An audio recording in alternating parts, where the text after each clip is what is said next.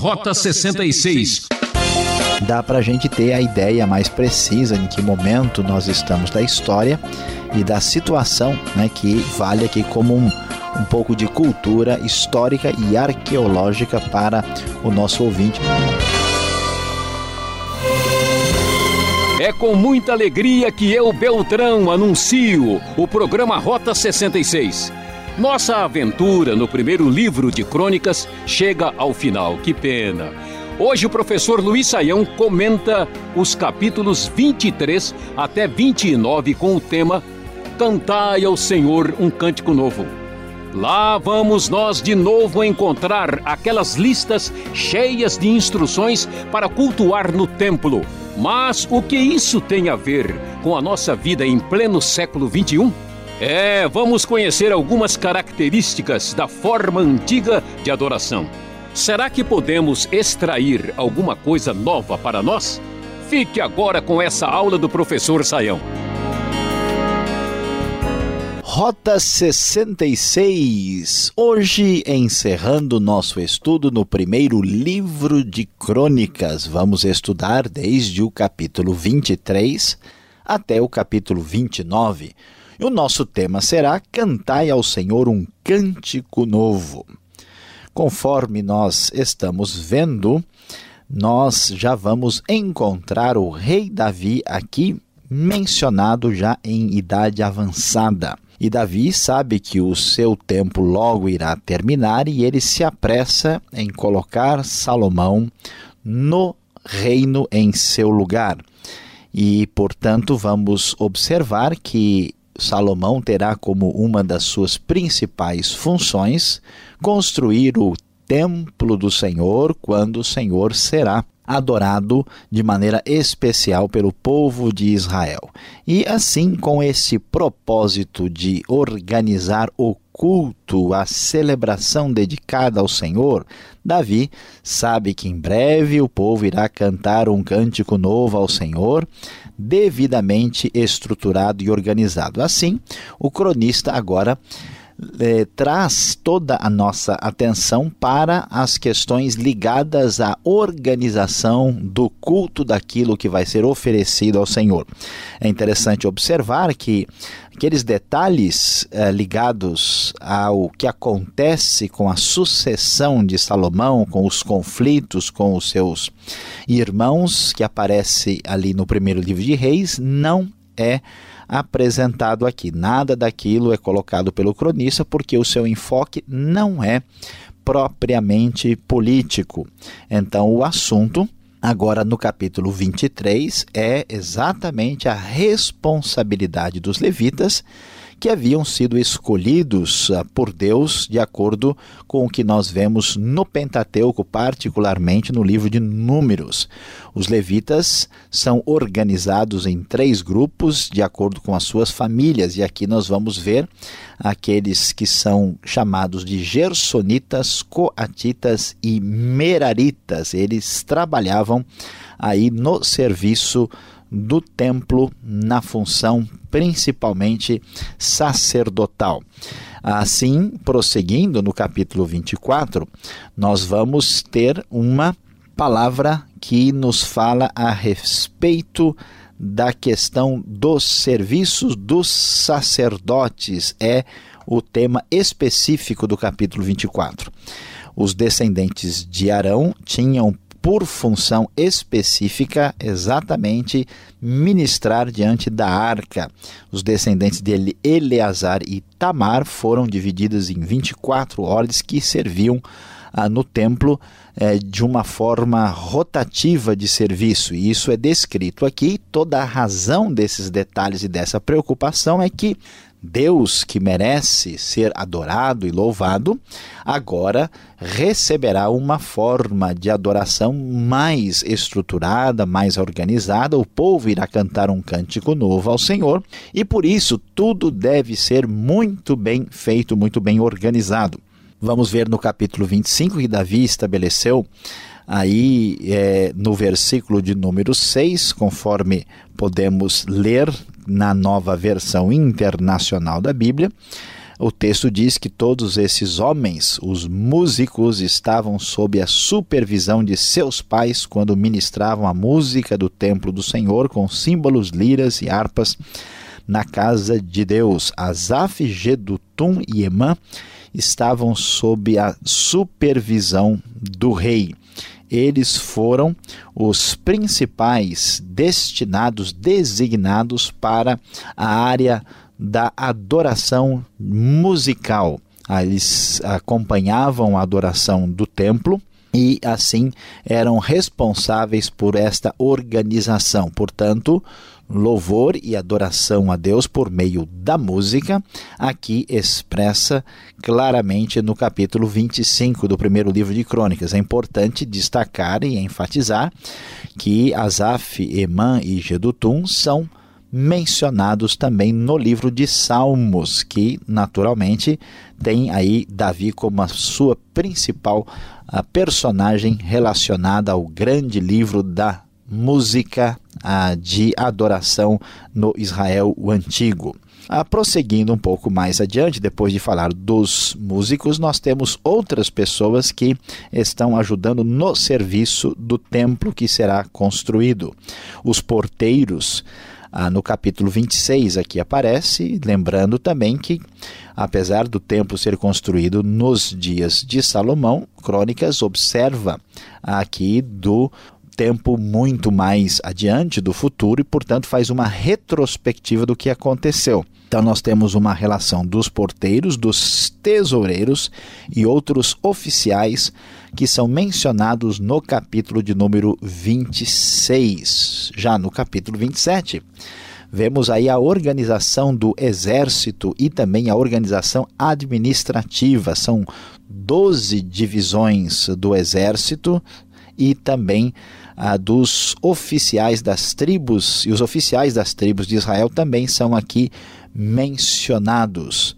E este capítulo então dedica a sua atenção a essa divisão específica é, do exército e dos líderes das tribos, e também fala dos superintendentes do rei, mostrando aqui para nós todos aqueles que estavam debaixo dessa organização e como Deus tinha abençoado este reinado quando todos estavam se preparando para a nova era de transição, quando o centro da preocupação dessa monarquia teocrática devidamente referendada pelo próprio Deus é a celebração é a adoração que deve ser dedicada a Deus, portanto, todo o povo deve se reunir para prestar ao Senhor o culto que lhe é devido e cantar ao Senhor um cântico novo.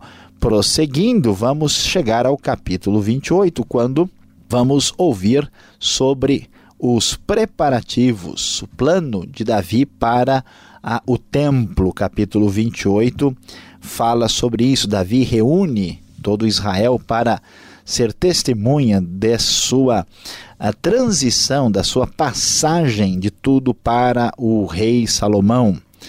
Davi, como todos nós já ouvimos aqui no Rota 66, não pôde construir o templo do Senhor. Ah, portanto, aquilo que já foi mencionado, Davi vai apresentar, vai falar para Salomão aquilo que Deus lhe apresentou. E vale a pena dar uma atenção especial ao que aparece no verso de número 8 do capítulo 28. Quando Davi disse: Por isso, agora declaro-lhes perante todo Israel e a Assembleia do Senhor e diante dos ouvidos de nosso Deus Tenham o cuidado de obedecer a todos os mandamentos do Senhor, o seu Deus, para que mantenham a posse dessa boa terra e a deem por herança a seus descendentes para sempre. E você, meu filho Salomão, reconheça o Deus de seu pai e sirva-o de todo o coração e espontaneamente, pois o Senhor sonda todos os corações e conhece a motivação dos pensamentos. Se você o buscar, o encontrará, mas se você o abandonar, ele o rejeitará para sempre. Veja que o Senhor o escolheu para construir um templo que sirva de santuário. Seja forte e mãos ao trabalho. E o texto então diz que Davi deu a seu filho Salomão a planta do pórtico do templo, dos seus edifícios, dos seus depósitos, dos andares superiores, suas salas e do lugar do propiciatório. E assim descreve todos os detalhes específicos no texto que segue aí no capítulo de número 28. Davi ainda diz para Salomão no verso 19: tudo isso a mão do Senhor me deu por escrito e ele me deu entendimento para executar todos esses projetos. E assim, ele dá mais uma palavra de ânimo para Salomão, seu filho, aí nos últimos versículos do capítulo 28, mostrando esta época de transição quando Salomão irá herdar o reino e iniciará um período tão especial e extraordinário da monarquia de Israel. E para que o templo fosse feito, muita coisa foi trazida. E o capítulo 29 vai abrir exatamente falando das dádivas, de tudo aquilo que foi trazido para o serviço do templo. Uma quantidade enorme de material foi trazido. O verso de número 4 diz, por exemplo: Ofereço, pois, 105 toneladas de ouro puro de ofírio e 245 toneladas de prata refinada para o revestimento das paredes do templo, para o trabalho em ouro e em prata e para todo o trabalho dos artesãos. No verso 6, a NVI nos diz: então os chefes das famílias, os líderes das tribos de Israel, os comandantes de mil de cem, os oficiais encarregados do trabalho do rei ofertaram espontaneamente. Para a obra do templo de Deus, eles deram 175 toneladas de ouro e 10 mil moedas de ouro, 350 toneladas de prata e 630 toneladas de bronze e 3.500 toneladas de ferro. Imagine como essas quantidades são elevadas. E o texto vai dizer que o povo alegrou-se diante da atitude de seus líderes, pois fizeram essas ofertas voluntariamente, de coração íntegro ao Senhor, e o rei Davi também se encheu de alegria. Assim, Davi faz uma oração de gratidão a Deus e de louvor a Deus no final do capítulo 29 e vamos uh, ver aqui a mudança do cenário real, a grande monarquia, o ápice da história de Israel, quando o povo se prepara para o novo rei, para o novo templo, quando eles vão cantar ao Senhor um cântico novo. Nós vamos ouvir aqui sobre quando Salomão foi ungido rei. O texto nos diz que quando isso aconteceu, no dia seguinte fizeram sacrifícios ao Senhor e lhe apresentaram holocaustos, mil novilhos, mil carneiros, mil cordeiros, acompanhados de ofertas derramadas e muitos sacrifícios em favor de todo Israel. E assim, pela segunda vez, proclamaram Salomão, filho de Davi, rei, ungindo diante do Senhor como soberano e Zadok como sacerdote. De maneira que Salomão assentou-se como rei no trono do Senhor em lugar de Davi, seu pai, ele prosperou e todo Israel lhe obedecia. O Senhor exaltou muitíssimo Salomão em todo Israel e concedeu-lhe tal esplendor em seu reinado como nenhum rei de Israel jamais tivera. E assim encerra-se o livro do primeiro livro de Crônicas com a posição nova de Salomão no reino e a morte de Davi que reinou 40 anos em Israel. O texto diz que ele morreu em boa velhice, tendo desfrutado vida longa, riqueza e honra. Seu filho Salomão foi o seu sucessor. E assim encerramos esse livro interessante e extraordinário que nos fala como Deus estava dirigindo a monarquia teocrática de Israel e que todo o esforço e trabalho estava sendo feito para a construção do templo para que o povo pudesse cantar ao Senhor um cântico novo.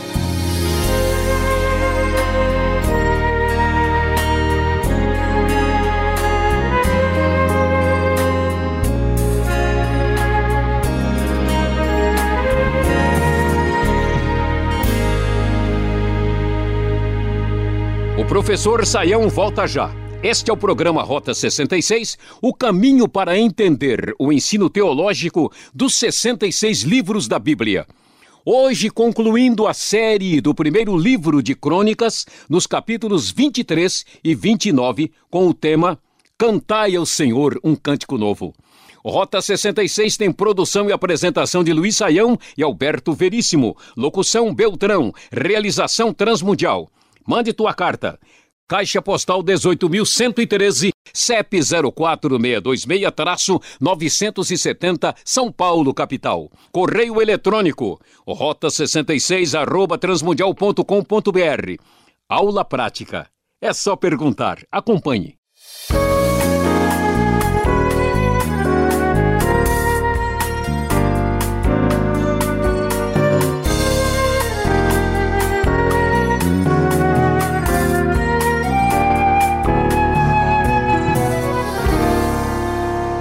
Muito bem, professor Luiz Saião. Você já sabe, quando eu entro é para trazer perguntas.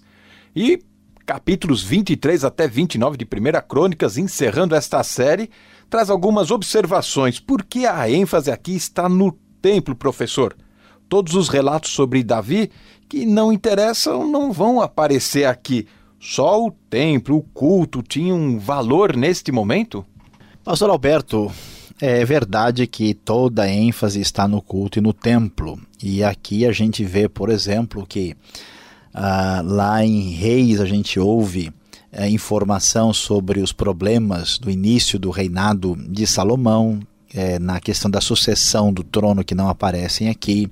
A gente vê que Davi, quando está idoso, eles levam uma moça, uma concubina para ficar com ele, não é mencionado aqui, porque a questão é a seguinte: eles estão muito tempo depois tentando reconstruir a história a partir do seu próprio momento. E agora eles sabem que eles erraram, que eles foram disciplinados por Deus e eles precisam pensar em reconstruir a sua situação de vida para caminhar na direção do futuro. Então, o assunto aqui, o foco aqui é o templo de Deus e a adoração olhando para frente para o futuro. Então, mais uma vez, a gente enfatiza o que Crônicas diz: não adianta chorar o leite derramado. É claro que eles fizeram coisas erradas e que os textos de Samuel e Reis falam bastante sobre isso, mas agora é hora de pensar de maneira motivadora, enfatizando os aspectos positivos e nada melhor do que pensar no templo, no culto e na adoração devida ao próprio Deus. Olhando o capítulo 29 aqui do primeiro livro de Crônicas, Lá no verso 7, eu estava lendo aqui talentos de ouro, talentos de pratas, bronze, ferros, e de repente me chamou a atenção 10 mil dáricos. Que moeda era essa que aparece aqui de repente no meio de tanta fortuna, né? O que podemos aprender com esta informação aqui, meio assim, sem muita pretensão, professor? Pois é, parece pouco assim, Alberto, mas a verdade é que isso nos traz uma revelação especial. O dárico era uma moeda de ouro persa. A NVI traduz por moeda de ouro, inclusive. E é importante destacar, pouca gente imagina, nós estamos aqui no quinto século antes de Cristo. E foi exatamente nessa época que essa moeda foi criada né, pelo rei persa chamado Dario, por isso que ele tem esse nome. E as indicações que, ela, que a moeda valia quatro ah, dias de um salário de um trabalhador comum. E é interessante é, ressaltar que somente no período persa é que a moeda propriamente dita foi criada. Antigamente, o ciclo, por exemplo, era um pedaço de prata, é uma pecinha de prata de mais ou menos 11 gramas. E aqui não, nós temos moeda mesmo, porque o Império Persa desenvolveu a estrutura econômica de maneira mais especial e particular. Então, dá para a gente ter a ideia mais precisa em que momento nós estamos da história e da situação, né, que vale aqui como um, um pouco de cultura histórica e arqueológica para o nosso ouvinte do Rota 66. Muito bem, agora a ênfase, a visão do cronista aqui, exatamente nos capítulos finais, parece que recai muito sobre os sacerdotes, a música no templo e fica gastando muito tempo falando sobre isso. Qual o propósito eh, dessa descrição toda aqui? Olha, pastor Alberto, Israel, ou melhor, Judá, vai passar por muitas transformações, né? E a questão da ênfase no templo, o templo não só ele tem um significado especial de louvor e de adoração a Deus, mas ele é um símbolo da identidade do povo, né? A terra, a cidade de Jerusalém, o templo do Senhor, ele é um resgate histórico que estabelece essa unidade desse povo que está sofrendo tanto e já passou por tantas experiências difíceis. E nesse momento, os sacerdotes têm uma uh, um papel muito importante na própria uh, religião de Israel, né? Inclusive a gente, os estudiosos mais críticos dizem que nessa época foram compostos o que eles chamam de documentos uh, sacerdotais, né? Que enfatizam isso. A gente vai perceber que grande parte da estrutura litúrgica dos salmos refletem também essa época é, pós-exílica, muitos salmos a, a, apresentam isso claramente. E aqui que a gente pode ver que é nesse período uh, de crônicas, nesse período persa pós-exílico, é que há a transição para aquilo que a gente chama de Uh, judaísmo propriamente dito, né? o judaísmo da maneira como ele é concebido depois, separando um pouco da religião do Antigo Testamento, é, particularmente se define a partir desse novo contexto que aparece aqui uh, no livro de Crônicas, na época de Esdras, Neemias, uh, nesse cenário. Tá certo. Agora, no final desta série, no primeiro livro de Crônicas, e olha que Crônicas, para ser lido e entendido, cansa um pouco. Agora, eu me assustei lá no capítulo 29, verso 29, quando eu descobri que existem escritos crônicas de Samuel, crônicas do profeta Natã, crônicas de Gade. É muita crônica. Eu vou entrar numa situação crônica aqui. Vamos estudar também estes livros, professor? Pois é, pastor Alberto, é interessante observar isso. Né? A NVI traduz os registros históricos e aqui isso é muito interessante, porque crônicas, como nós falamos, é mais ou menos aí do ano 420 antes de Cristo. E eles estão dizendo nessa época que eles têm acesso a esses documentos, né? Do vidente Samuel não é tão difícil, pode ser uma referência aos próprios livros de Samuel. Agora, onde estão esses escritos de Natã e de Gad? Nós não temos acesso, o pessoal do Rota 66 não tem acesso a esses livros, na verdade ninguém tem, porque a arqueologia não os descobriu ainda, ah, mas a gente observa que o trabalho de elaboração histórica se baseava em documentação. E mais do que isso, a gente sabe que havia registros dos reis de Israel, que era uma espécie provável de história mais oficial. Agora, ao mesmo tempo, o vidente ou o profeta também tinha sua história. Então, isso dá uma certa legitimidade à narrativa bíblica, porque não se procurava só ah, vamos dizer, numa fonte tão oficial. Mesmo um profeta como o Natan, que bateu de frente com Davi, né, ou o vidente Gad, também tinham suas narrativas que o cronista diz: ó, antes de escrever isso aqui, eu fui lá e tomei informações a esse respeito. Então é uma curiosidade histórica fascinante, muito interessante. Bom, depois de mais uma etapa vencida aqui no Rota 66, vou sair cantando agora. Mas você que está nos acompanhando, Fique com a gente mais um pouquinho, o professor tem uma palavra final para você.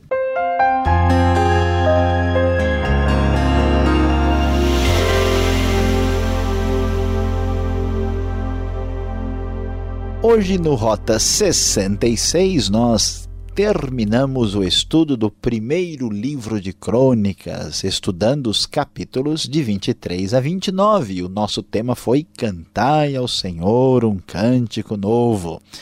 Você viu todos os preparativos detalhados que envolviam os levitas, os sacerdotes, os músicos, os porteiros, os tesoureiros, os oficiais, o exército, os líderes das tribos, todos que estavam envolvidos para os preparativos da construção do templo na época em que Davi será ou foi sucedido por Salomão.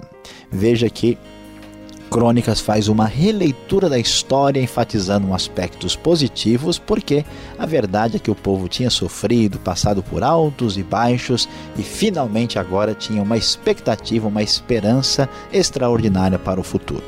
E a grande lição que nós podemos tirar desse texto tão especial é que, apesar dos altos e baixos, de derrotas e vitórias, devemos louvar a Deus, o Senhor da história.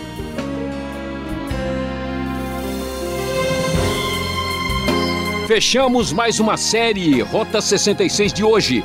Fica por aqui prometendo voltar nesta mesma sintonia e horário para um novo estudo no segundo livro de Crônicas.